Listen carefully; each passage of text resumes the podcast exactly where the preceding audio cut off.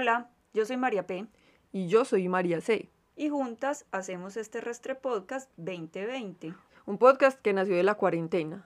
Somos una artista plástica y una música hablando de arte, música y cultura pop. Con comentarios anarquistas y feministas. Un toque de depresión. Y risas también.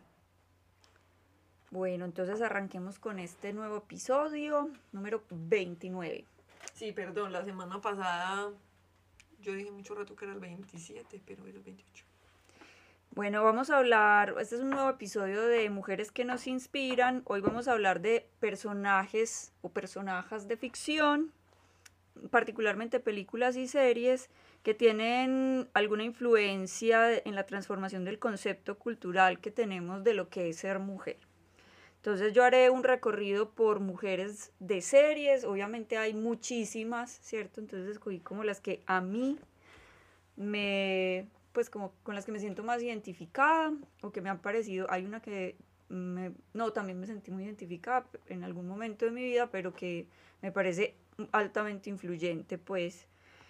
Y María C va a hablar de personajes de películas, les queda la tarea de ver las películas que no se hayan visto. Y las series también, pues si no se las han visto. Igual, yo creo que sí se las han visto. Es improbable que no se hayan visto esas series, pero sí. Y también sería muy bueno que nos regalen pues como sus impresiones y sus reflexiones alrededor pues como de estos personajes o si nos quieren hablar de alguna que dijeron como no, como no hablaron de chin chin chin, bueno, eh, somos humanas y el tiempo es corto, entonces obviamente iban a quedar algunas por fuera. Muchas gracias a todos los que nos comentan y que nos escriben cosas lindas. Nos ha parecido muy chévere y muy bonito que hayan estado pendientes de esta nueva temporada. O sea, había gente que sí estaba pues esperando los nuevos episodios. Y hay otras personas nuevas que llegaron a empezar a escuchar el podcast y que se están desatrasando. Entonces nos enviaron algunos comentarios sobre, pues sí, esos episodios eh, atrasados. Además recibimos muchos mensajes diciendo Thanos, se llama Thanos. Ya sabemos que se llama Thanos, listo. Muchas gracias igual por comprender nuestra ignorancia. Sí, sí, sí. Sí, sí, nadie nos juzgó por no saber el nombre de Thanos. Eso se le olvida a uno, pero en realidad, pues yo sí sabía que era Thanos, sino que se me olvidó.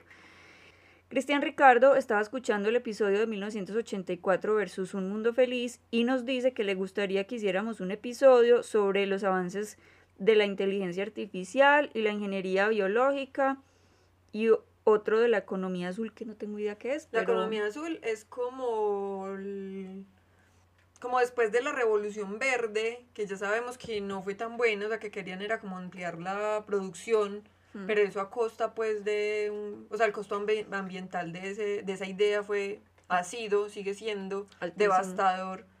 Entonces luego nació la economía azul, que es una cosa más circular, en la que la idea es como consumir local, como todo lo ah, que ahora queremos hacer para, o sea, que sabemos que es lo que puede servir más eficazmente para que la gente no tenga hambre, o sea, como para solucionar un poco el problema del hambre y además para no afectar tanto el medio ambiente en ese proceso. Cristian, sí, yo creo que estamos en deuda de hacer ese episodio porque no, o sea, como que no basta solamente puntualizar como los problemas, sino que también creo que sería interesante hablar de las, soluciones. De las posibles soluciones. Memo, si nos estás escuchando.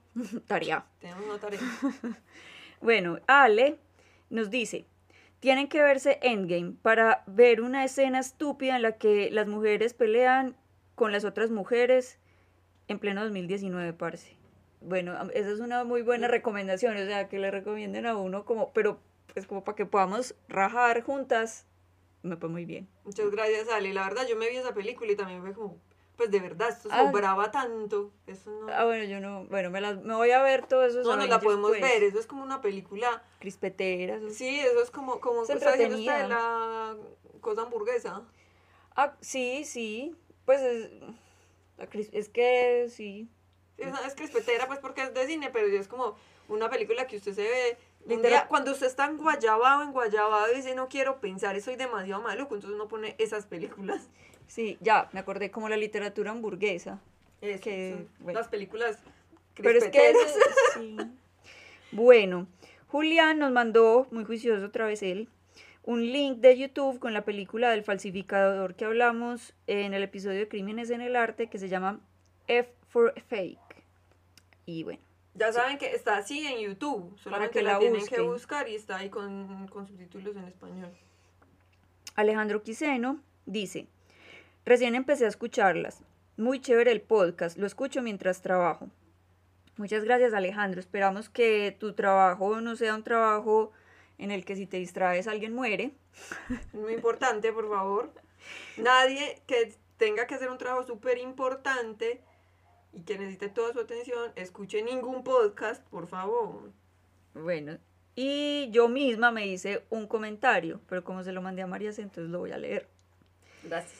Yo misma me comenté que Downsizing, o sea, yo no hablé de esa película, se llama Downsizing, es una comedia eh, muy regularcita, no es crispetera porque no es así como ese blockbuster como Endgame, pero es mala pues y es como para no pensar mucho, pero yo, yo muy pocas veces soy capaz como de apagar el track de comentarios pues.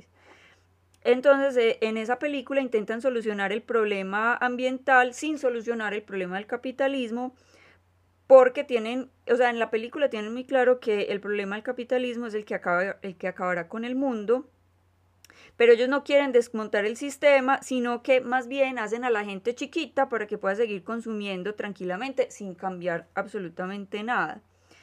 Luego, eh, como eso no ayuda en nada y los mismos entonces los mismos noruegos que se inventaron el downsizing, que es hacer a la gente pequeñita, eh, deciden meterse debajo de la tierra para sobrevivir el fin del mundo.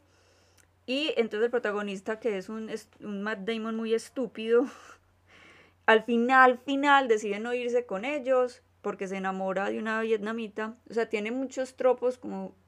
O sea, la película de todas maneras me parece interesante porque ironiza muchos tropos, pues como de las comedias. Sí, es una comedia. Ah, y entonces, por ejemplo, él termina enamorándose de, la chica que le limpia la casa, que es una vietnamita, que realmente es una... Espía. Como una refugiada política. Es una refugiada política que en Vietnam la volvieron chiquita porque ella era una líder social, una activista, pues, entonces la volvieron chiquita y ella termina limpiándole la casa y él se enamora de ella pero nunca la vuelven bonita ni nada. Pues es una mujer que no tiene ninguna intención de ser bonita, en, me, refiero dentro de los estándares, pues hollywoodenses. hollywoodenses, ella sigue siendo una mujer asiática con pinta de asiática y es una mujer pobre con pinta de pobre y bueno, y él decide pues como quedarse por ella, pero yo siento que en el fondo no es ni siquiera porque él esté muy enamorado de ella, sino porque se siente obligado Moralmente. Moralmente, porque claro, ella es como, no, yo me voy a quedar aquí trabajando por este mundo, pues por lo que queda. Y me parece como todo cómico porque el, el, fin del mundo es como si él se fuera a sacrificar así y eso le fuera a durar ese sacrificio dos días y al tercer día se fuera a acabar el mundo y no. O sea, esto va a durar décadas y décadas mientras se degrada el este planeta. Como estamos en este momento prácticamente. Exacto. Y bueno, esa es una película sobre el fin del mundo de la que no hablé y que pude haber hablado. vale la pena. Por lo menos hablar de ella. Y bueno, no siendo más, eh, arranquemos. arranquemos con... Entonces empiece usted. Bueno, yo voy a arrancar entonces con... Esta fue la primera mujer en realidad en la que yo pensé cuando decidimos hacer mujeres de ficción. O sea, cuando pensamos, igual este tema lo teníamos ahí en el tintero hacía por ahí dos meses o tres, Sí. Pero entonces yo pensé siempre en esta mujer porque es como un personaje bien, o sea, a pesar de que es un personaje escrito por un hombre, aparentemente, según lo que yo leí, Charlize Theron tuvo mucha influencia. Ah, venga, pero yo le voy a hacer ahí como un acote porque ya sé de quién va a hablar. Va a hablar de... De Furiosa, de Fury Road, Mad Max Fury Road.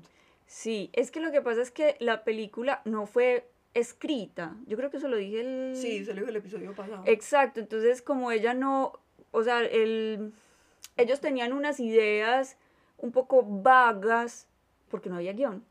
O sea, no había un guion como, a usted tiene que decir esto, tiene que poner carita triste. Entonces ella tuvo mucho más, ¿cómo se dice? Influencia sobre el desarrollo. Y se nota mucho la como la mano de una mujer, porque además las otras dos mujeres de las que voy a hablar son personajes creados y dirigidos por una mujer.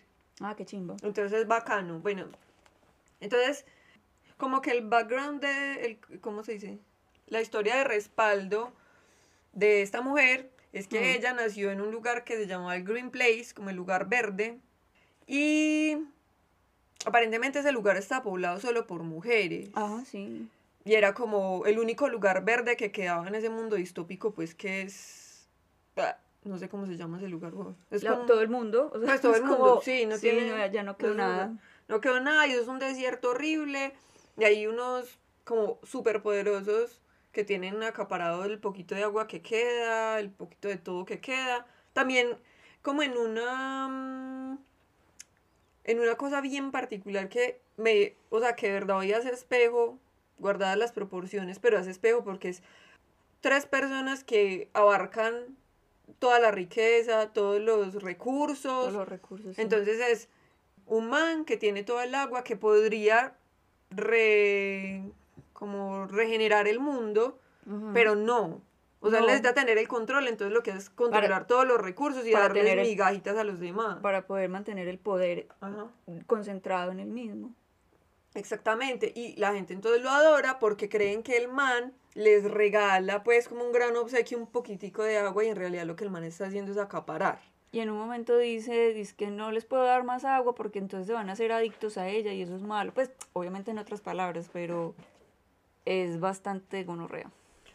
Bueno, es, es muy bacana esa película, se la recomiendo si no se, las ha- si no se la han visto, es una gran película. Esta película es una película que el director que se llama George Miller quería hacer una película de acción en la que la protagonista fuera una mujer. Entonces eso fue Tan bacano, pues, porque además Charlize Theron, entonces le dio como mucha libertad a la actriz, que además es una actriz, pues como muy bien formada, pues eh, yo no sé si ustedes vieron, ella hizo una película que se llama Monster, por la que se ganó el Oscar. Ah, no me la he visto, pero sí sé es que una muy película buena. muy brutal y hace un papel, o sea, se- es un como una actriz muy deconstruida que ha hecho muchos papeles para ese papel, engordó como 30 kilos. Sí. Y se ve fea y es voluntariamente fea y agresiva y osca, o sea, es una persona súper... Es muy difícil identificarla con la actriz que es, además porque Charlize Theron es súper hermosa. Ujú. Entonces bacano porque, claro, como ella tiene ese trasfondo como de una persona con un criterio, pues, o sea, no es una Kardashian, es una persona que ha estudiado y que se ha formado, entonces ella obviamente le aportó un montón a la, pues, como al personaje. Sí. Bueno, entonces Furiosa, Imperator, Furiosa, es importante esto, no se llama emperatriz, sino Imperator, es masculino.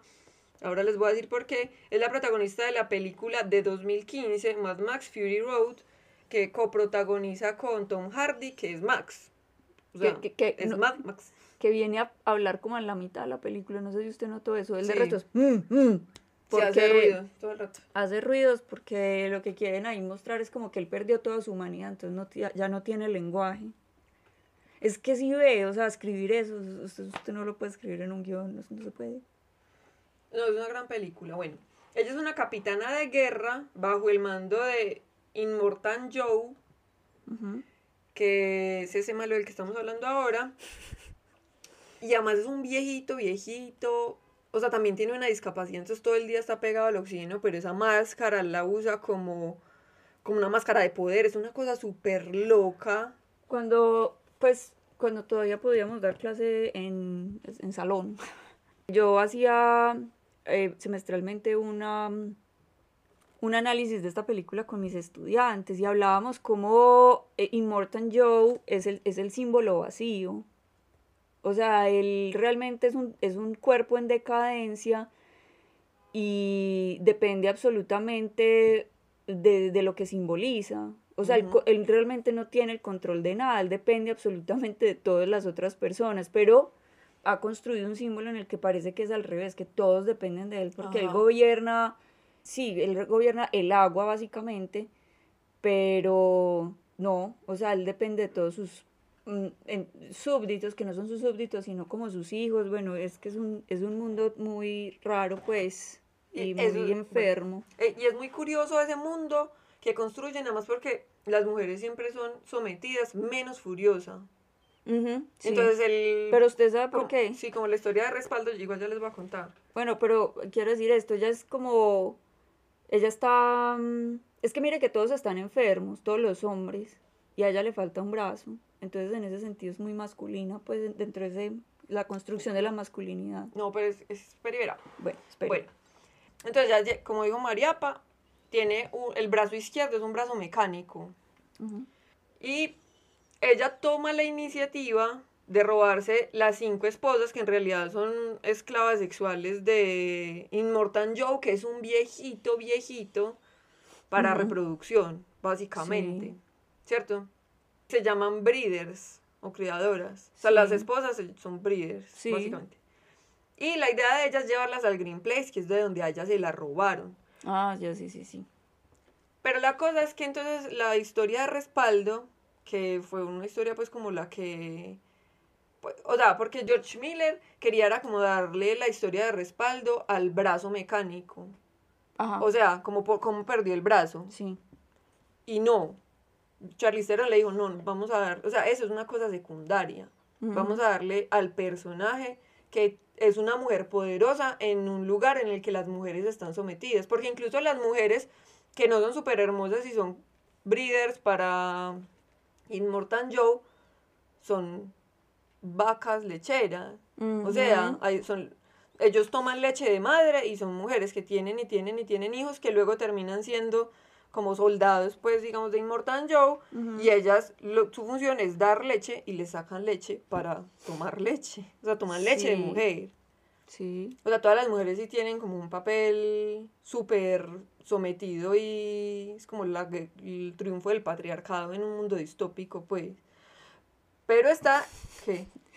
Pues no, que, que, que el patriarcado también triunfó en este mundo distópico en el que vivimos nosotras. Ah, yo sé, pero eso es como cuando el mundo sea un desierto. O sea, ser, el Carlos Slim de el desierto y el mundo. bueno. Yo quiero hacer una pausita ahí para decir que, según tengo entendido, en este momento están trabajando en esa mm, precuela de, Furiosa. Y sí, iba a salir el año pasado, pero como... Sí, no. Hubo pandemia, como hay pandemia, como... No, no van a hacer la de Tenet, pues esa estupidencia de... Eh, dije estupidencia y a sabiendas, pues, ya se me olvidó lo que decir. La precuela. Bueno, sigamos. Bueno, se nos olvidó. Puedo seguir yo. Entonces, la historia de respaldo del personaje es la siguiente. Resulta que a mm, Furiosa se la robaron del Green Place a la mamá para hacer concubina también.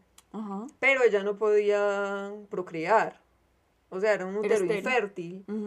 Y por esa razón, allá la mandaron, la dejaron para que se muriera en el desierto pero ella logró sobrevivir y entonces se metió, pues no se murió, sino que se refugió en medio de los war puppies, que son como los soldados los chiquitos, chiquitos, los jóvenes, ¿cierto? Y ella ahí creció entre ellos, entonces por eso ellos lo, la consideran un hombre. Ah, por eso tiene ese estatus de, de hombre casi, porque además es como el, conductor de confianza de Immortal Joe para que vaya a hacer las cosas importantes entre pueblos, que es ir por balas, ir por gasolina, pues sí. Combustible. Eso es lo único que hay en ese mundo, agua, combustible y, balas. Ay, es como en Colombia. Mm. Bueno, entonces por eso ella tiene ese, como, como en ese mundo de que las mujeres son súper sometidas y están es para producir cosas sean niños, sea leche, sea... Ella es una guerrera, porque ella es casi un hombre, o sea, ella no es considerada ni una mujer, pues, en ese contexto. Entonces, estéril, verá, se le falta un brazo, porque en ese mundo, pues, porque además ella creció como en los War Puppies, pero los, como los mecánicos. Entonces, en algún accidente perdió un brazo. Supongo que cuando hagan la precuela sabremos exactamente cómo fue la cosa. Pero bueno, entonces el personaje es un personaje bien particular porque en un mundo de guerra ella está peleando, se va a robar esas mujeres, pero no, ella no es fuerte. O sea, ella es fuerte, pero su fuerza no radica en su fuerza física. Sí, pues es que de hecho hay una escena en la que ella, perdón, empieza a, mm, a pelear con Max y Max la somete súper fácil. Y después, pues, después el, pues, e, el, el, arma no tiene, pues, como, entonces, bueno, él no la puede matar porque el arma no tiene... Munición. Y la cosa es que ella, no, o sea, el personaje está construido para que no sea fuerte físicamente. O sea, es, un personaje además que es discapacitado, no tiene un brazo. Y ella en un punto, para matar a Immortan Joe, perdón, se las spoileé. No, pero esa película tan vieja, si no se la han visto. Bueno, si no se la han visto... Se las spoileé, lo siento. Sí, ya. pero ella se tiene que quitar el brazo mecánico para matarlo, para poderlo matar. Pues me entiendes, como que soy totalmente vulnerable, soy, no tengo un brazo, que es el, pues... Sí. Entonces eso es, eso es bien interesante porque lo que hacen es darle fortaleza y darle un lugar muy importante como a lo flexible y lo recursivo que es el personaje. Sí. ¿Sí me entiende? Y no hay una historia de amor, no o sea, ella está haciendo lo que hace porque quiere hacer lo que hace, pues. Sí, porque quiere hacer que el mundo sea mejor. Ajá. Pero no es como, ay, me enamoré de Max, no, no, simplemente es una mujer guerrera y que es súper consciente de que su fortaleza no es su fuerza física, sino su inteligencia, pues. Entonces, eso, eso me pareció bien, pues me parece muy bacano. En esa película yo casi no me la veo y cuando me la vi se convirtió en una de mis películas preferidas y de hecho en todos los lugares que leí decían como es, pues de verdad el cine le queda muy difícil superar una obra maestra como esa, porque en mm. realidad es una película muy bien hecha, la historia es súper buena, las personas están súper bien construidos, y lo que decía María P. la semana pasada, es una película que reposa muy poco en el diálogo, pero que usted entiende todo lo que está pasando detrás muy fácilmente. Entonces, bueno, ella, esa es la historia de, de Furiosa. Y bueno, alrededor de Furiosa están todas las otras mujeres que son las breeders, que terminan siendo como si son unas niñas, además porque en la película tienen como 16 años. Y ellas igual luchan, hay una que está en embarazo y lucha igual con todas las demás. Y fuera de eso se encuentran con las mujeres en el Green Place, que son puras viejitas, que son como las... Es una cosa bien bella porque además exalta como el trabajo, como la importancia de los mayores dentro de una sociedad, como son la gente que está cuidando o sea, las semillas, que es que es súper poético. Que está cuidando las semillas, que saben cuidar la tierra, o sea, es como el último rezago que queda de gente como dispuesta a volver a hacer florecer la cosa y con el conocimiento para hacerlo. Y son puras mujeres viejitas también dispuestas a lucharla. Eso me parece súper bonito. Además porque es un, es un mundo muy infantilizado. Pues ellos pues e, ellos porque Miller no escribió solo, bueno, escribió es un decir, él, él no concibió solo la película, sino con su esposa, por eso la película es tan feminista. Y entonces ellos querían hacer un espejo muy exagerado de lo que es el, el mundo hoy, el, el estado del capitalismo hoy y el patriarcado. Y entonces es un mundo muy infantilizado. O sea, mire que ellos, por ejemplo, dicen The Green Place, o sea, como que son unos nombres como muy pero sabe que a mí me llamó mucho la atención eso porque hay otro hombre involucrado en esa fuga que primero está... Primero... ¿Ah? Nux. Que primero está como para atraparlas y luego se les une porque se enamora de uno y porque entiende pues que la lucha... O sea, porque es que los, pupi, los War Puppies son guerreros que se les mete desde que son bebés, que la forma digna de morir es en la guerra, así como los vikingos. De hecho, ellos dicen que se van para el Valhalla, como los vikingos. Entonces, pues es un guerrero que se va a pelear con ellos y va entendiendo, pero, pero yo también hice la misma reflexión porque hay un punto en el que le dicen como va a llamar resto en el árbol y el man es, no sé qué es un árbol. Entonces es infantilizado, pero también es como, pues, o sea, de verdad la sociedad, la cultura y el conocimiento se ha degradado a un punto tal. Ajá, por eso, pero por eso digo que es infantilizado, porque son, se les ha negado todas las herramientas para madurar, el conocimiento, ah, eh, bueno, en fin.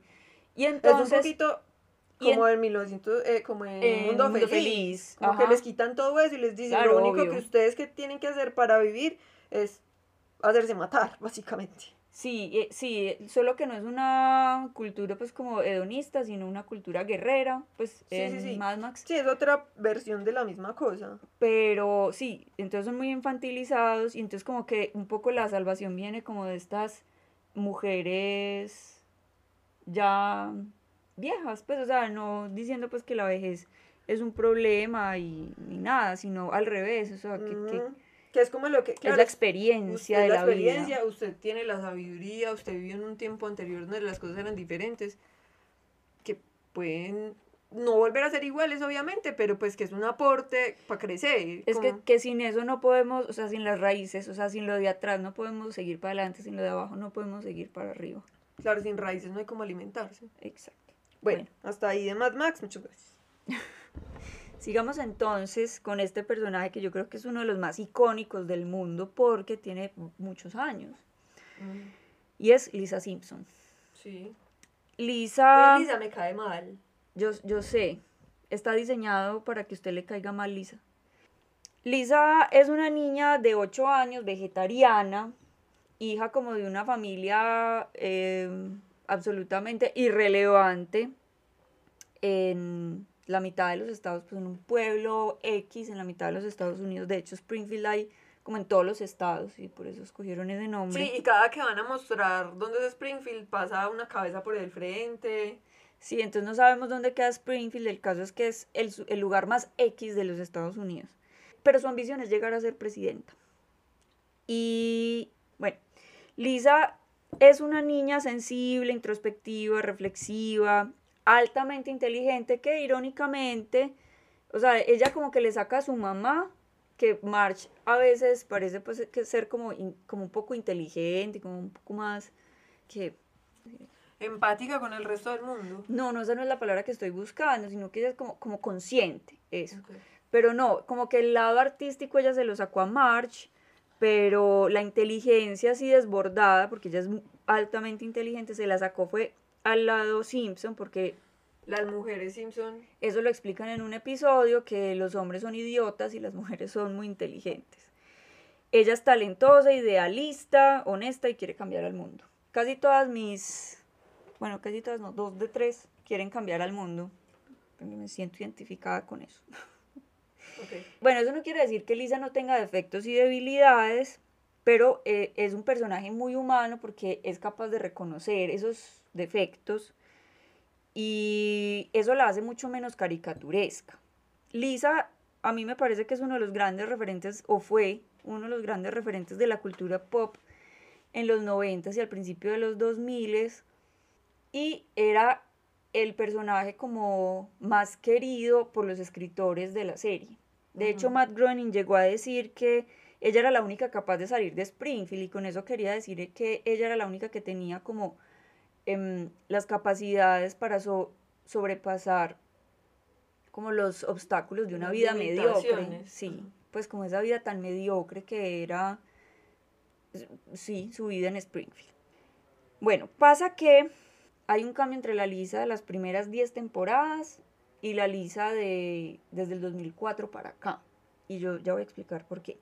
En las primeras 10 temporadas, Lisa fue construida como un personaje en contrapeso a Homero, porque ella era como la hija intelectual de un personaje Tonto.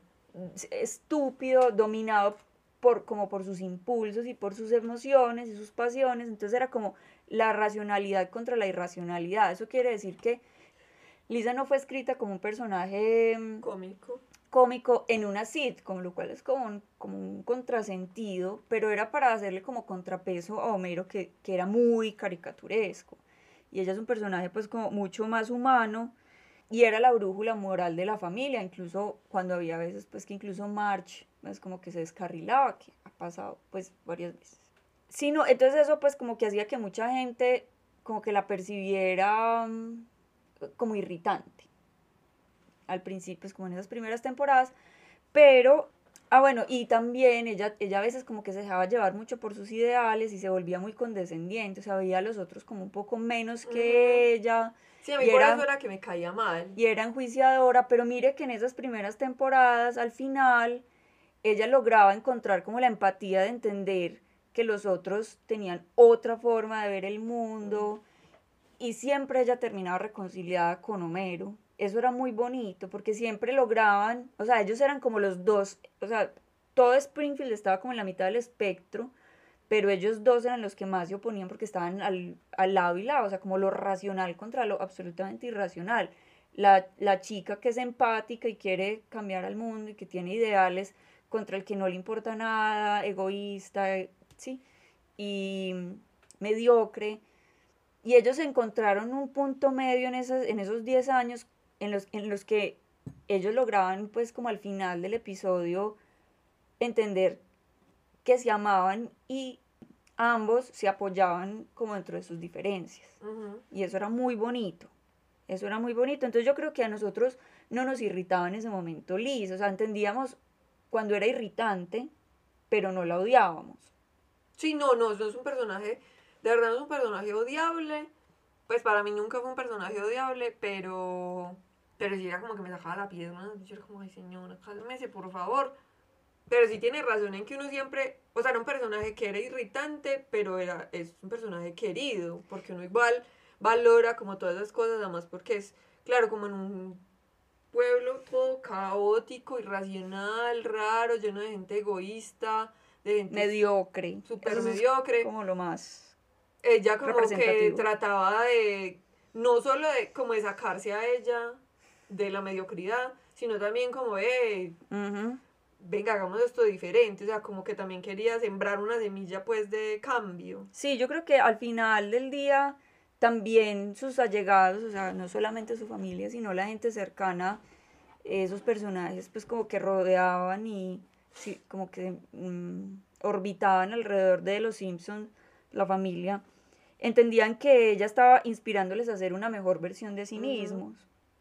Entonces, bueno, para muchos televidentes incluso desde ese momento era un poco difícil entender a Lisa, porque pues habían personajes como mucho más llamativos como Bart y como Mero, pues que eran muy caricaturizados y que eran muy graciosos, pero a mí me pues a mí me parecía, a mí me gustaba Lisa y realmente Lisa estaba allí para ser como el corazón de la serie, el alma, ¿cierto? Porque dentro de tanta caricatura y estupidez tenía que haber pues como algo de corazón y esa era Lisa.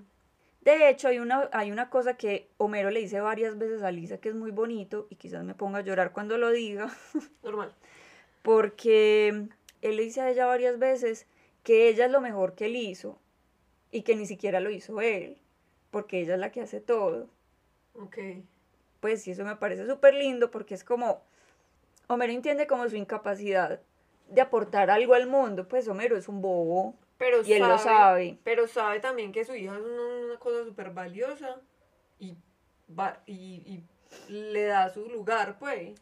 Y él tiene que sacrificar mucho por Lisa y él lo hace feliz, pues, porque sabe que su hija es todo eso que él no puede ser. Bueno, sin embargo, y aquí es donde la puerca tuerce el rabo, en el 2004, como después del 9-11 y todo eso, que empieza pues esa polarización que en este momento está más agudizada que nunca en el mundo entero, entre la derecha y la izquierda, Fox, que es una cadena de gente que es de derecha, extrema derecha, obligó a los escritores de todas sus, mm, de todas sus series, series convertir a cualquier personaje de corte izquierdista en caricaturas de sí mismos, inadaptados, snob pretenciosos e hipócritas que siempre terminaban ridiculizados, no solamente por sus allegados, sino por la serie misma. O sea, por ejemplo, pasa lo siguiente, y es que, si se acuerda, en los flash forwards antes del 2004, Alisa la cada que hacían, sí, flash forwards en la serie, en el futuro, cuando mostraban el futuro, ella era presidente de los Estados Unidos. O sea, ella lo lograba. A partir del 2004, ella termina siempre en un matrimonio infeliz con Milhouse. O sea, la yo serie... Creo que ahí la dejé de ver yo porque era como, ya se volvió muy estúpida.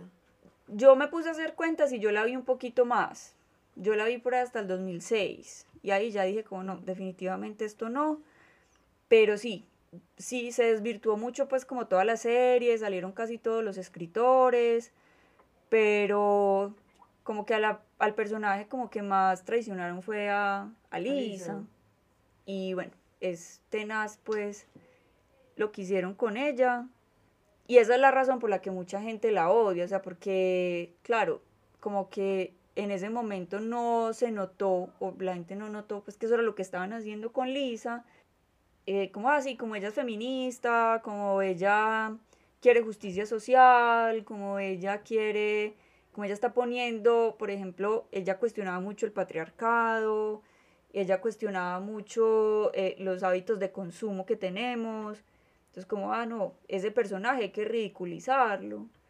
Y ahí es que la gente empezó pues a odiar a Lisa, pero Lisa realmente es un personaje bastante interesante y admirable.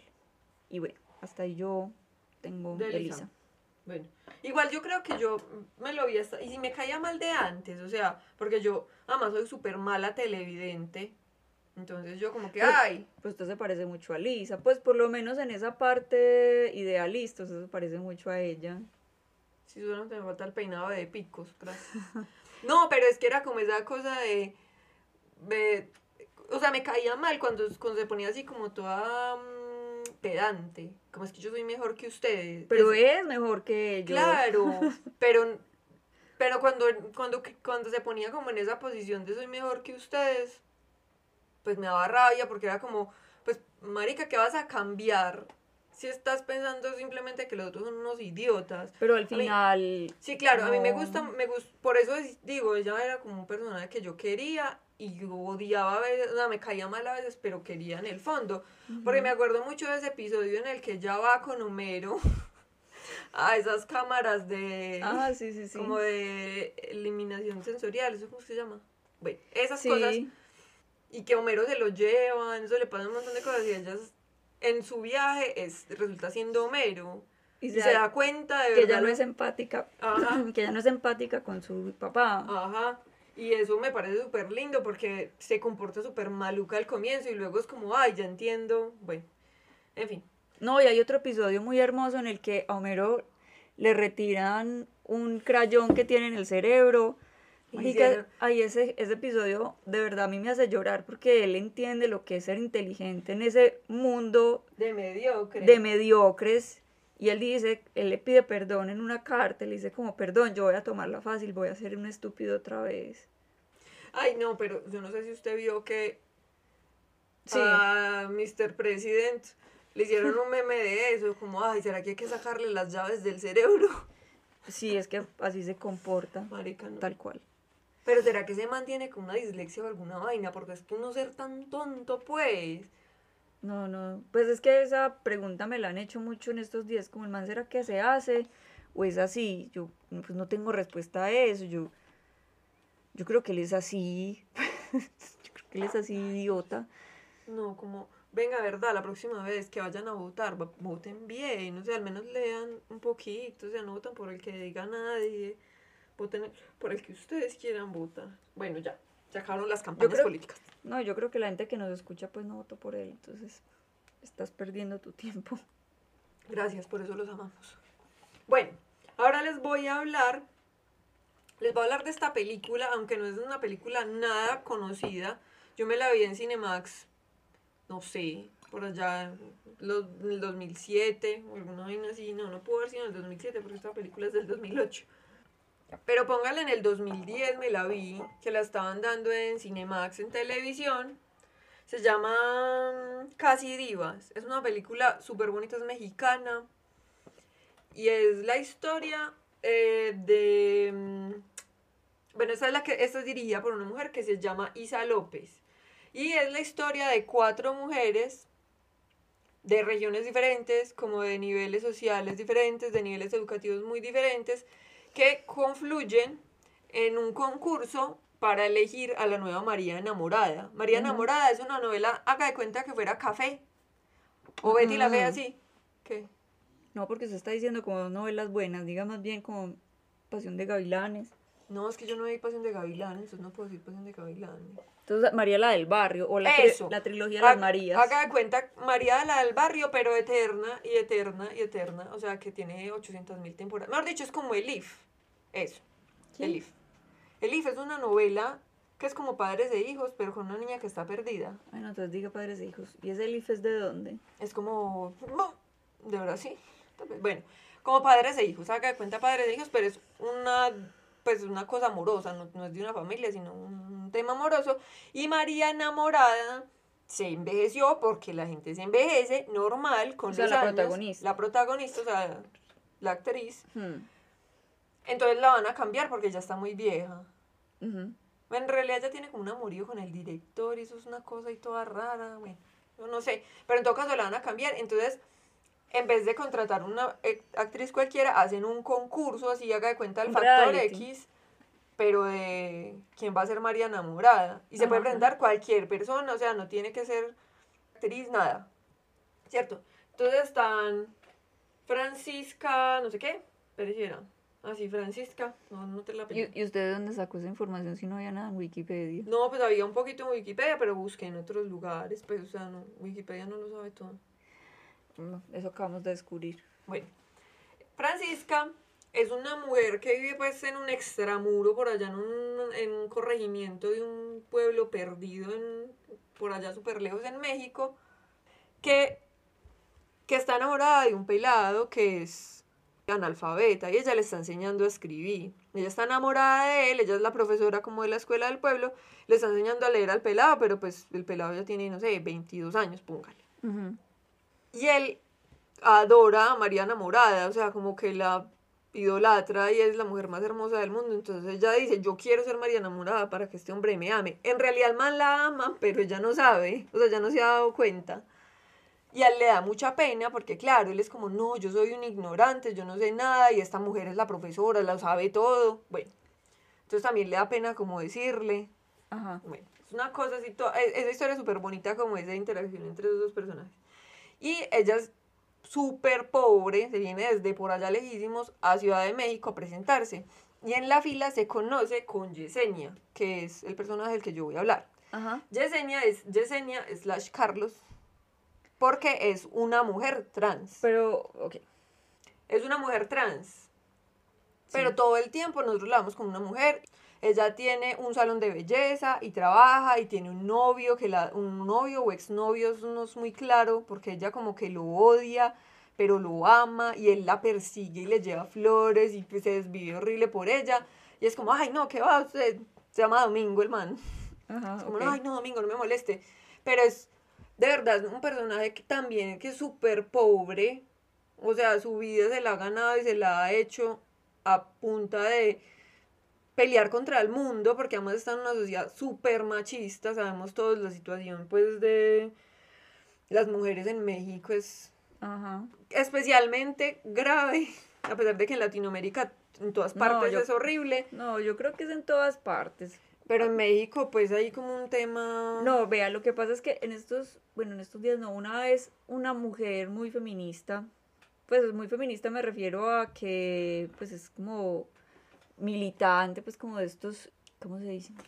Como estas iniciativas, pues activistas. eso es activista, es la palabra que estaba buscando.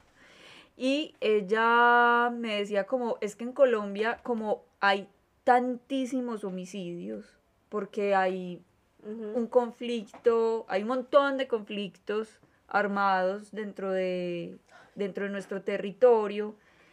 Entonces como que los feminicidios pasan como más inadvertidos porque no, no son tan altos respecto a los otros homicidios, pero en otros países como Argentina o bueno, México en realidad sí tiene también otro conflicto ahí con el narcotráfico muy bravo.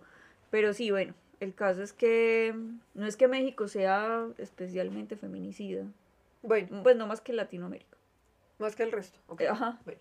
Bueno, igual a ella le ha tocado como enfrentarse a ese mundo súper machista, como latina, siendo una mujer trans, in- incluso en su familia, pues a su mamá como que la respeta y la acepta y está bien con sus, pues con su forma de ser y de asumir la vida, pero entonces su hermano la jode y es todo maluco con ella y, y ahí el amigo del hermano trata de violarla, es una cosa así súper fea, pero es un personaje que todo el tiempo está alegre, o sea, tiene un montón de problemas y siempre está alegre y es súper pobre. y ¿Cómo se siem- llama? Se llama Yesenia. Ajá.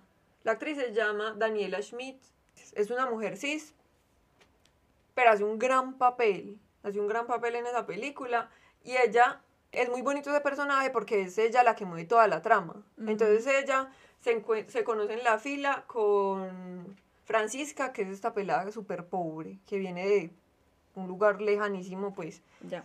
Y ella no tiene dónde dormir, no tiene que comer, no tiene nada. Entonces logra... Se vacía la maldita sea. Ajá.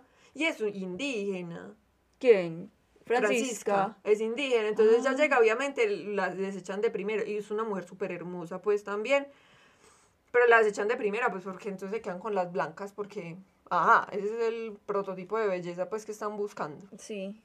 Y ella logra meterla o sea, Yesenia logra meterla de alguna forma que es como, ay, coy, le roba a alguien la manilla y la mete así.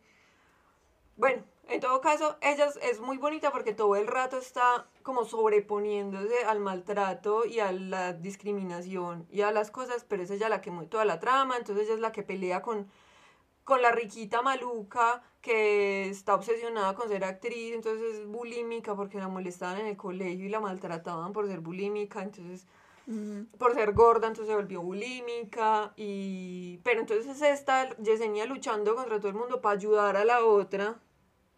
A pesar de que ella también quiere ser María enamorada, pero quiere ayudar a la otra porque es que la otra, pues, o sea, es muy importante para su felicidad porque quiere conquistar a este pelado. Bueno, es todo bonito. Por allá luego se dan cuenta de que ella tiene órganos sexuales masculinos, entonces eso se arma pues un bonche horrible, porque entonces no es mujer, porque si es mujer, y ella igual se sobrepone a eso, es súper bonito, porque obviamente eso le representa mucho sufrimiento, pero ella se sobrepone a la cosa.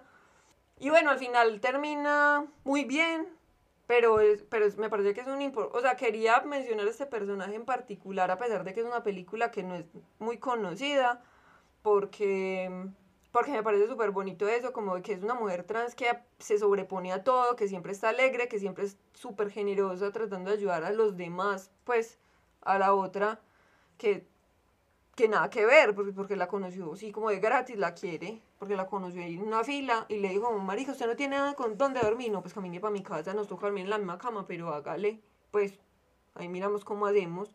Y la mamá es como, ay, vea usted que no hay comida en esta casa y usted se pone a traer gente. Pero a ella no le importa, ella todo el tiempo está como, no, es que yo le voy a ayudar a usted, yo no la voy a dejar morir, no la voy a dejar en la calle. Sí. Bueno, no sé.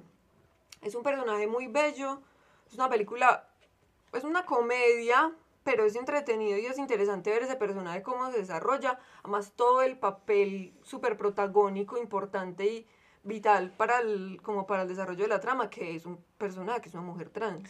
Venga, y, pero usted no hablaba de Carlos nunca, o sea... No, porque es que Carlos no existe. Ella es Yesenia y, y entonces el hermano que la jode... Y le dice Carlos. Le dice Carlos. Ah, tan piro. Pero la mamá le dice Yesenia, ya todo el mundo le dice Yesenia, el novio le dice Yesenia, todo el mundo le dice Yesenia y todo el mundo la conoce como Yesenia. Y si se ven la película se van a dar cuenta que es una mujer muy hermosa. El hermano le dice Carlos, pero pues en realidad Carlos no existe, o sea, Carlos es... No, es que no existe sí, pues es, una persona que le pusieron un nombre cuando nació y luego ella decidió que ese no era su nombre y se cambió el nombre y ya. Sí, sí, sí. Y ya está la historia de Yesenia, les recomiendo esa película, si la encuentran, la verdad yo me la vi en televisión, pero debe estar en alguna parte. Pues yo creo que si uno busca como en bibliotecas de cine mexicano la puede encontrar, porque además es del 2008, o sea, no es tan vieja tampoco. No sé. No sé, me parece como improbable, pero bueno. Bueno, igual si la encuentro, voy a dejarles un link por ahí o les cuento el próximo episodio que... Sí, o si alguien la sabe cómo podemos hacer para buscar pues cine, cine latinoamericano. Porque es que hay cine latinoamericano como, no sé, por ejemplo, Amores Perros, pues que, que como que entró como en el panteón de los dioses y entonces es muy fácil encontrarlo, pero una comedia me parece como improbable. No, y además por los directores, pues porque una película de Cuarón usted la encuentra en cualquier lado, en cambio esa película pues es nada más una directora que todos sabemos pues cómo es la situación con Mm. Las creativas femeninas. Bueno, ya. Y, latinoamericana, pues más.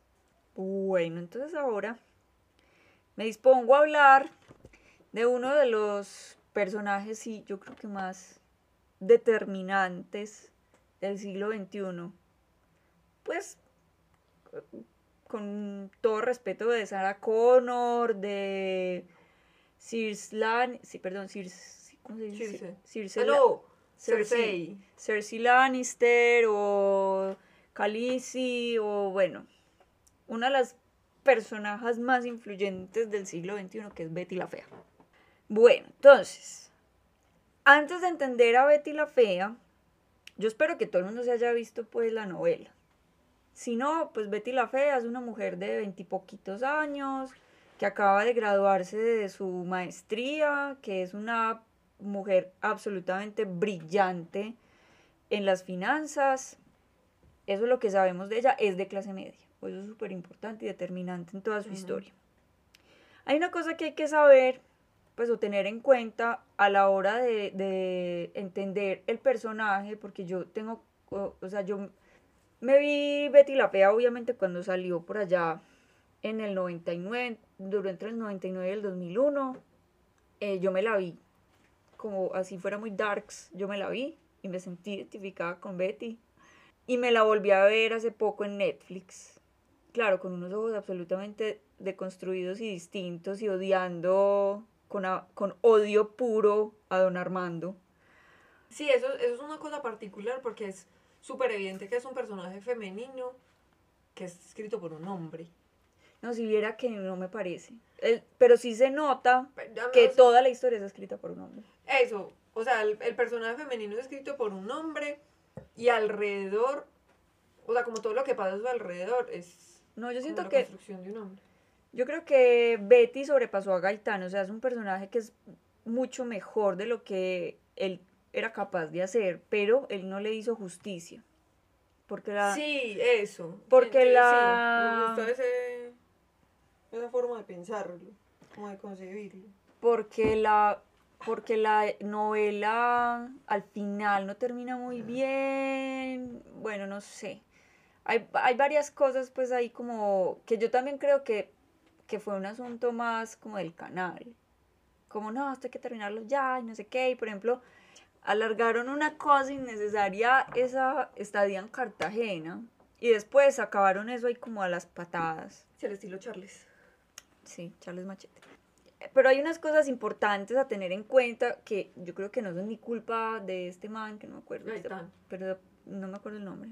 Y es, Fernando Gaitán. ok. y es que la novela latinoamericana siempre, siempre está diseñada para cimentar y mantener roles de género y de clase. Entonces, por eso las protagonistas siempre son como, como muy iguales, porque las novelas latinoamericanas están diseñadas para mantener ahí como unas relaciones de poder muy, o sea, muy inflexibles.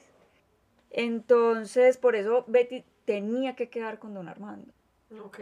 Y eso, pues, es- o sea, eso es un- eso es súper descolgante y súper decepcionante. Pero es que habían varias cosas, pues. Porque para mí lo ideal, de verdad, yo pensaba en Betty. bueno, igual yo me la estuve viendo y en un punto dije como, estoy perdiendo mi tiempo tan inútilmente yo soy muy mala televidente, entonces, bueno, tampoco cambié mucho, o sea, cambié mucho porque me puse a leer como una loca obsesiva, como si no hubiera mañana y leí muchos libros, fui muy feliz, pero pues, o sea, tampoco es como que me haya puesto a hacer una cosa súper importante como a buscar la vacuna contra la pendejada humana o algo. Me la estaba viendo otra vez y decía como, parce, o sea, Betty tenía que terminar sola y mandando todos sus putas. mm, sí, o quedar con Michelle, el francés. Sí, pero, pero a mí tampoco me gustó el personaje de Michelle pero, porque... pero yo no creo que ella debía quedar con Michelle y ya voy a decir por qué. Yo ella debe haber quedado sola Sí, con el cuartel de las feas. yo también, eh, ese, para mí ese hubiera sido el ideal, que ella se hubiera quedado sola. Si yo hubiera De hecho- escrito esa, no, esa novela, o sea, si yo fuera a hacer una adaptación 2021 de esa novela, de esa telenovela, ella termina sola. Es que Eh, ella es- termina, ella para qué va a terminar con alguien, ella lo que tiene que es ir a terapia y conocer otro man. No, a mí me parece, de hecho me parece muy chévere porque la versión de Salma Hayek, que es Be Mm. Que es la otra, es una mujer que se, o sea, tiene ese mismo pro- proceso de Betty, de Soy Linda. No, que- no, ya le voy a decir por qué. no. bueno, pero es un proceso paralelamente diferente. Pero, pero ella termina sola, es como, no, si yo termino, pues Sí, sí, sí, por sí, mí. sí. Sí, pero claro, es que como, como la, la escribió y la dirigió Salma Hayek, entonces obviamente es mucho más interesante desde el punto de vista femenino, pero sabe que yo, no sé, a mí me gusta mucho Betty, la Betty original. No, a mí me gusta, Betty, la Betty original me gusta mucho también, pero me gusta el final de, de Berry. Ah, ok, Como que ya. Terminé sola y soy súper hermosa y súper triunfadora y a mí nadie me va a retrasar y yo voy a hacer lo que a mí me hace feliz. Es que uno puede decir que Betty la Fea terminó uno o dos capítulos antes y ya ese es el final perfecto, que es cuando ella le dicen como vea, sabe que maneje usted cómoda porque es que aquí nadie más sabe manejar esta mierda, entonces quédese usted ahí y Armando, chao.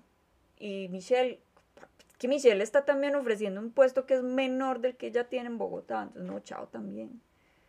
Bueno, pero entonces vamos a hablar de Betty, listo, porque estamos hablando de la novela. Bueno, entonces ella es un ícono porque representa a la mujer promedio. Me explico. Ella... Todas nos identificamos con Betty. Obviamente, porque ella es que ella no es fea realmente. Pues, o sea, es que ella, póngase a pensar, y ella no es fea, pues es una mujer con brackets que eventualmente los tienen que quitar. Que tiene una capul fea, que después se puso de moda, pero que eventualmente ella se la puede dejar crecer. Y que ella eso de no tiene gustos muy entre comillas, porque realmente el problema de Betty es que ella no encaja muy bien dentro de la élite. ¿Sí me entiendes? No, y si, porque, porque es de clase media. Si ustedes encontraron una Betty en este momento de la vida, estaría súper bien vestida y sería hipster y todo bien. No, las, las igualadas decían como, no, porque las, las hipsters se visten como Betty, pero con ropa de marca. Y Betty no se vestía con ropa de marca, sino como con ropa de ropero pues como ropa de segunda de la abuelita. Ok. Bueno, entonces ella no encaja pues como dentro de, las élites, porque ella ya cuando entra a Ecomoda, ella se está, está trabajando pues como con los ricos de la ciudad.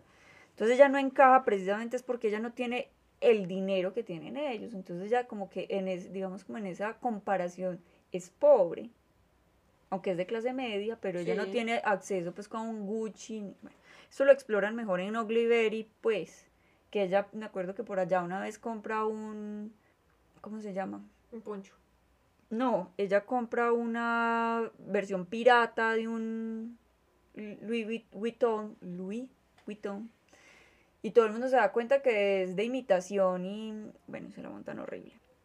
Ella es percibida, Betty, o sea, la Betty colombiana es percibida como fea porque, y esto es muy importante, la belleza es un constructo enclasado o sea, las clases dominantes dicen qué es lo que es bello, sobre todo en los noventas. O sea, digamos como que eso se ha venido deconstruyendo con el tiempo, pero en los noventas eso era, estaba muy enclasado. Entonces, claro, ella, ella se era percibida como una persona de mal gusto porque tenía el gusto de la clase media. Ya. Bueno, sin embargo, ella es una mujer brillante, que es juzgada e ignorada por su apariencia. Ella, entonces, eso pues como por parte de los personajes, o sea, los personajes la perciben, la juzgan y la ignoran porque ella, entre comillas, tiene mal gusto. Pero la novela también, es que uno también tiene que hacer esa distinción, o sea, como que uno también tiene que mirar cómo es, qué es lo que está pensando el, escritor, ¿cierto? Y, y, la novela la pinta ella como vulnerable porque desde una mirada patriarcal, ella debería tener un deseo por la mirada del hombre. Ella realmente no tiene ningún deseo por la mirada del hombre, sino sola y exclusivamente por esa gonorrea de don Armando. ¿Le pongo pito? No, que le va a poner pito. Bueno. Si ese man es una gonorrea. Bueno, entonces la novela pues la pinta ella como que ella tiene un deseo por la mirada, o sea, por atraer la mirada del hombre rico y guapo. Claro, pero eso es una cosa bien particular porque ella es como, igual ese man está fuera de mi liga. ¿Cómo se dice eso en ah, español? Es como más de lo que me merezco. Es más de lo que me merezco. Sí. Pero este man se da cuenta de que, de que ella siente algo por él, le gusta, le atrae y empieza a desarrollar eso a su favor porque necesita una cosa de ella particular. Pero yo también pienso, ¿qué tal si el man no hubiera hecho nada al respecto? Seguramente eso habría quedado como en, sí, pues como en el adolescente que tiene una ficha de Leonardo DiCaprio, pues. Sí, no, pero es que espere verá. Porque porque es que Gaitán lo, lo, lo pinta como si es que ella tiene un deseo por ser mirada con deseo, pero no, en realidad no, ella no, ella no va a doblegar su ética profesional, ni va como a dimitir sus capacidades intelectuales por ser mirada con deseo, sino por amor, porque ella está enamorada de don Armando. Por eso digo que Betty la Fea es un personaje que sobrepasa a Gaitán. Gaitán no entendió ni siquiera su propio personaje. Ella no, ella no va a dejar de ser ética por, por ser bonita, sino porque ama a esa porquería. Bueno, y también, y una cosa que sí me parece muy tesa es que, y eso sí, en eso sí me parece pues que sí fue muy brillante, Gaitán, y es como él las escribió ese personaje como que todo el mundo lo percibe, o sea, perdón, todo el mundo la percibe como una persona tonta e ingenua, pero es porque no tiene experiencia, es que ella es muy joven, o sea, ya es una chica de 20, de 20 y poquitos años, no sé, póngale 24 años, en un mundo de treintañeros, entonces, claro, pues sí, ella es, ella es ingenua, pero porque no tiene experiencia. Sí. Y eso sí me parece pues como muy acertado. Bueno, en realidad yo creo que Betty es una mujer absolutamente resiliente, porque si usted se pone a pensar, ella ha soportado abuso psicológico por parte de su papá, que es un tipo abusivo, horrible, horrible de machista y ha soportado bullying constante por parte como de sus vecinos, de sus compañeros. amigos. No, porque ella solamente tiene un amigo que es Mora. Y Nicolás también es muy boleta con ella. Pero yo creo que Nicolás es un poco... Sí, él sí es boleta con ella, pero no tanto con los otros. O sea, yo no creo que le haga bullying, Él, se burla, él se burla, pero pues como me burlo yo de usted y usted de mí. No, yo creo que Nicolás no, Nicolás es un personaje bien bonito. Excepto que también es machista. Pues eran los 90, o sea. El único personaje que no era machista, el único hombre que no era tóxico, era mm, el de los mandados, ¿cómo se llama? Freddy. Freddy. sí me caía mal. Y sin embargo, Freddy es el único que no es tóxico.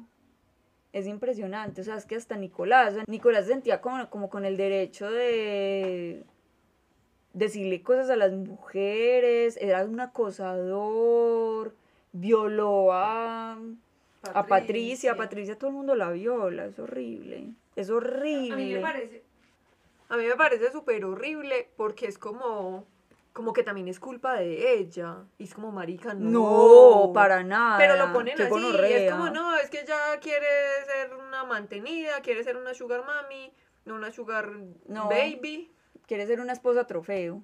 Quiere ser una esposa trofeo, entonces en esa búsqueda, entonces ella se lo gana y no. No, para nada, no, para nada. Yo, además yo me siento, o sea, por muchos años de mi vida yo me sentí súper identificada con, con Patricia, o sea, Patricia es una mujer que le debe un montón de plata al banco, o sea, es una víctima del capitalismo, no, pues, o sea, obviamente yo no estaba esperando que nadie me, me mantuviera, pero eso de llorar cuando le llegan a uno las cuentas, o sea, yo lo viví en carne propia. ¿no? Por eso es muy importante tener ese stick. Así de ella llorando. Bueno, pero, pero sigamos con Betty. El caso es que Betty era víctima de abuso psicológico y de bullying, entonces tenía más sentido. O sea, yo sé que nadie quería eso, o sea, que todos queríamos que se redimiera el personaje.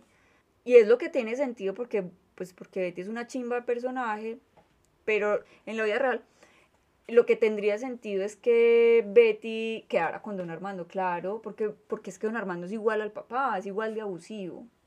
Sí, lo que tiene es que ir a terapia, básicamente. Sí, por eso digo, o sea, eh, un final muy bacano es que yo hubiera quedado sola y hubiera empezado a ir a terapia. Bueno, en todo caso, don Armando es un macho tóxico y misógino que se aprovecha de todo, especialmente de todas las mujeres, particularmente de Betty y de Marcela porque Marcela Valencia no es la villana, es otra víctima de este tipejo. Y pues yo no sé si ustedes han visto, pero pues, o sea, además de que fue víctima de abuso psicológico porque este tipo la hizo, o sea, como que la enamoró sin sentir, o sea, sintiendo absoluto repudio por ella, también la acosaba laboralmente y le hacía gaslighting. Pues, o sea, la, las, la hacía pensar cosas que no, que no eran verdad y dudar de sus propias capacidades. Bueno, tipo es lo peor, es lo peor. O sea, le ponen otro peor que es Mario, el amigo de él. Pero solamente como para hacerlo ver menos peor. peor Ajá, pues pero no, los dos son un asco. Bueno, en todo caso, mire que sin Don Armando, Betty era un personaje empoderado incluso antes de ser bella. O sea, ella sí era complejada. Y obviamente... Como todo el mundo. No solo como todo el mundo, porque todos tenemos inseguridades, sino porque ella había sido víctima de ese abuso por parte del papá y de ese bullying. Pero ella no era ni estúpida ni paralizada por ese abuso. Ella, por ejemplo, tenía muy claro que su apariencia le jugaba en contra, pero ella estaba decidida a conseguirse un trabajo y trabajar, porque sabía, o sea, ella, ella siempre fue consciente que ella era una mujer muy brillante y tenía una ética de trabajo impecable, una ética en todos los sentidos inquebrantable. Al final de la novela, a mí eso es lo que me parece que, o sea, hay dos traiciones horribles y es, número uno, que ella quede con, con Don Armando y número dos, que le hubieran hecho un makeover. O sea, el makeover pudo haber sido un poco más suave. Porque mire que después de que ella le hacen ese makeover, ella sabe que está fingiendo ser alguien que no es. Ella lo dice. Por ejemplo, hay veces que cuando se mira al espejo y es como, Betty, hola Betty. Sí, se lo ha que es como, uy, cuando se te da la mano en la marihuana. Sí, claro. O sea, ella sabe que no es esa persona que le está devolviendo el espejo. A mí eso me parece como, por eso insisto, ese personaje sobrepasó a Gaitán, porque es como un personaje que incluso le, lo, lo estaba como interpelando, es como, yo no soy linda, o sea, ¿por qué coño me volviste linda? Y no había necesidad. Sí, porque además don Armando, que era el objetivo de esa belleza, se enamoró de ella siendo fea. O sea, solamente era como para que no se viera tan mal ante la élite, que era lo que usted estaba diciendo antes. Eh, allá voy yo, es que Betty en el fondo se sabe que no es fea pero ella decide jugar a esos cánones de una sociedad clasista porque sabe que no va a ser respetada si no juega con esas reglas. Entonces por eso digo yo, como bueno, la pudieron haber hecho como un makeover, pero como que ella lo decidiera y como que no fuera tan radical, a mí eso me hubiera parecido bacano. Bueno, y siempre que no quedara con don Armando. Entonces yo siento que el problema es como cuando al final doña Catalina, como una madrina, viene y la arregla y la vuelve gomela y nos explica pues que realmente el problema de la belleza es un problema de plata. Es como si usted tiene plata para pagarle a alguien que, que le enseña a vestirse y a maquillarse, entonces se le solucionó el problema de la fealdad. Pero finalmente me parece pues que el personaje es muy exitoso y, y sigue siendo como muy empoderador porque es un personaje que nos muestra como, la, como es de débil y de frágil la diferencia entre lo que es feo y lo que es bello y dónde radica la belleza, porque es que Betty, insisto, ella se sabe no fea, Betty no es fea, Betty la fea no es fea. Es una mujer, digamos, con un gusto que no, pues el gusto de la clase media, ¿cierto? Como ahí como regular, como, como de viejita un poco, pero que es una mujer absolutamente brillante, que ya no tiene ninguna necesidad de ser linda. Es, que también es como un poquito que ella está, ella, o sea, ya sabe que lo que quiere no es ser bonita, sino ser inteligente y hacer lo que a ella más le gusta, que todo bien con los economistas. No, es que claro, ella es, ella, ella es la única capaz de manejar cómoda, póngase la ropa que se ponga. Ah, exactamente. Y ella sabe que lo que quiere en la vida es ser economista y ser la mejor en lo que hace. Entonces, de verdad, no ser súper bella es pasa un tercer plano. No había necesidad. Porque eso no le interesa. O sea, ella hubiera querido ser linda para el resto, para el ojo del resto, hubiera hecho algo por su vida en algún momento, pero pues ella no, le interesaba verse linda en los ojos de los otros. No, pues ella sí en algún momento lo hace, pero de verdad ya tiene muy, pues tiene un gusto, a mí me parece muy mal gusto, incluso, no, no es que ella no tiene un mal gusto, sino que es un gusto muy charro, es un gusto de viejita. Pero... Pero es que uno también siempre tiene como el gusto de la mamá y luego uno empieza a explorarse uno mismo y... Y ella está muy joven. Es más, eh, yo pienso como, ¿usted se acuerda de Dexter? Pero Dexter el muñequito. Ah, ok, pues, los comiquitos. Sí. que te- toda la ropa era igual. O sea, que cuando mostraban el closet toda la ropa era igual. O sea, yo Sí, creo sí, que sí, en un sí, sí. punto Betty era esa persona. Como no, pues yo no me voy a matar pensando qué me voy a poner. Me pongo ahí lo que mi mamá me eche en el closet y se acabó. Sí. Entonces, como que, pues, el gusto es el gusto de la mamá. Y uno, uno tiene el gusto de la mamá hasta que empieza uno a desarrollar su propio gusto y se aleja de eso o se va por la misma línea. Pero pues es como lo la cosa que pasa naturalmente. O sea, una como mujer. Porque es que la mamá sí le ayuda a ella, como no, venga mijita, y no sé qué. Pero también es una señora pues con un gusto pues un poquito eh, anticuado, pero, pero no es, o sea, no es nada grave, no es un delito, pero lo hacen ver así en la novela, pues como... En fin, de todas maneras, a mí me parece que, digamos que la novela tiene muchos, muchos pecados y muchos defectos, pero me parece que, es, que va- o sea, que 20 años después es válido seguir hablando Sí, de ella. claro. Y, es- y igual está de moda otra vez. Entonces, Bueno, yo quiero decir que este, o sea, yo quería hablar de Betty desde hacía mil años, o sea, como por ahí desde que empezamos el podcast, yo quería que hiciéramos incluso un podcast entero hablando de Betty. Entonces me, me siento muy feliz. podemos hacerlo algún día, como hablando ya de cada personaje, porque es que además cada personaje es bien particular. O sea, Bueno, si quieren, si quieren que hagamos eso, que hablemos, podemos hacer un en vivo de pronto hablando de, sí, para que todos puedan hablar.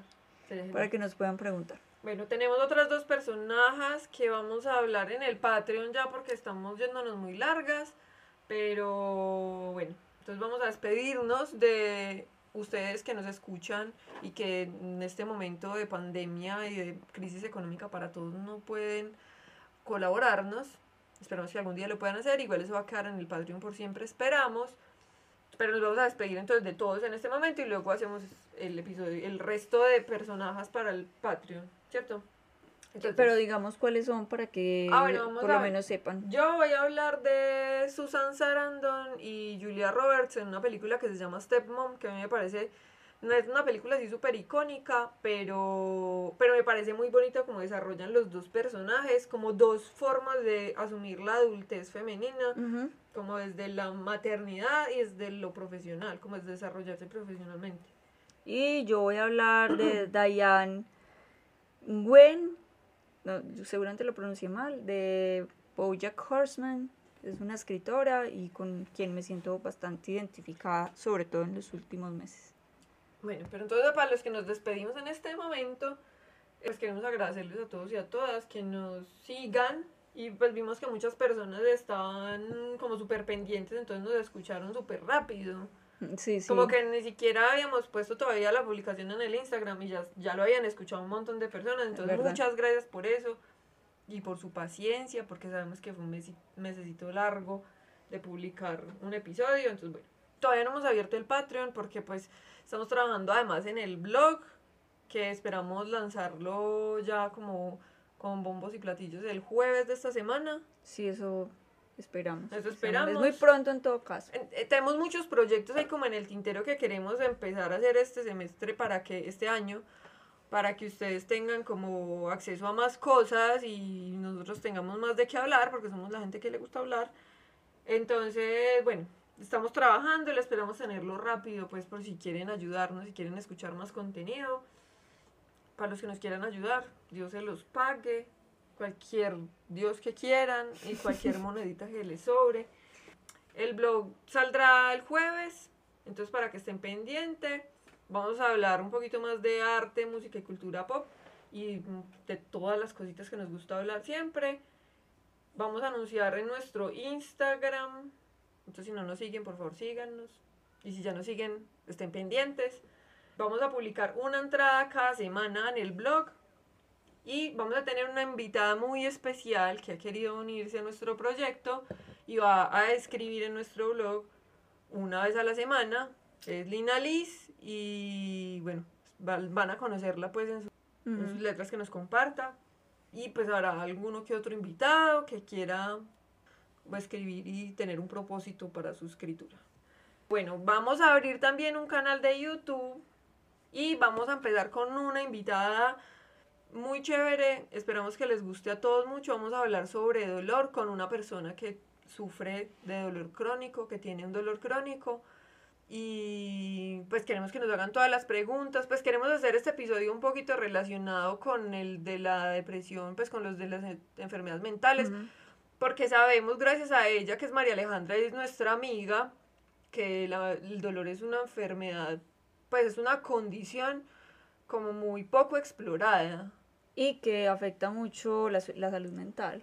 Además, entonces vamos a hablar con María Alejandra Duque. Eh, les vamos a poner también el link de su bio de Instagram, de su perfil de Instagram para que la sigan porque ella pone cositas por ahí. Y ella es psicóloga, entonces pues es un, es un envío que vamos a hacer pues como para estrenar nuestro canal que siento yo que está bastante relacionado con el con ese episodio que hicimos sobre salud mental que les gustó tanto.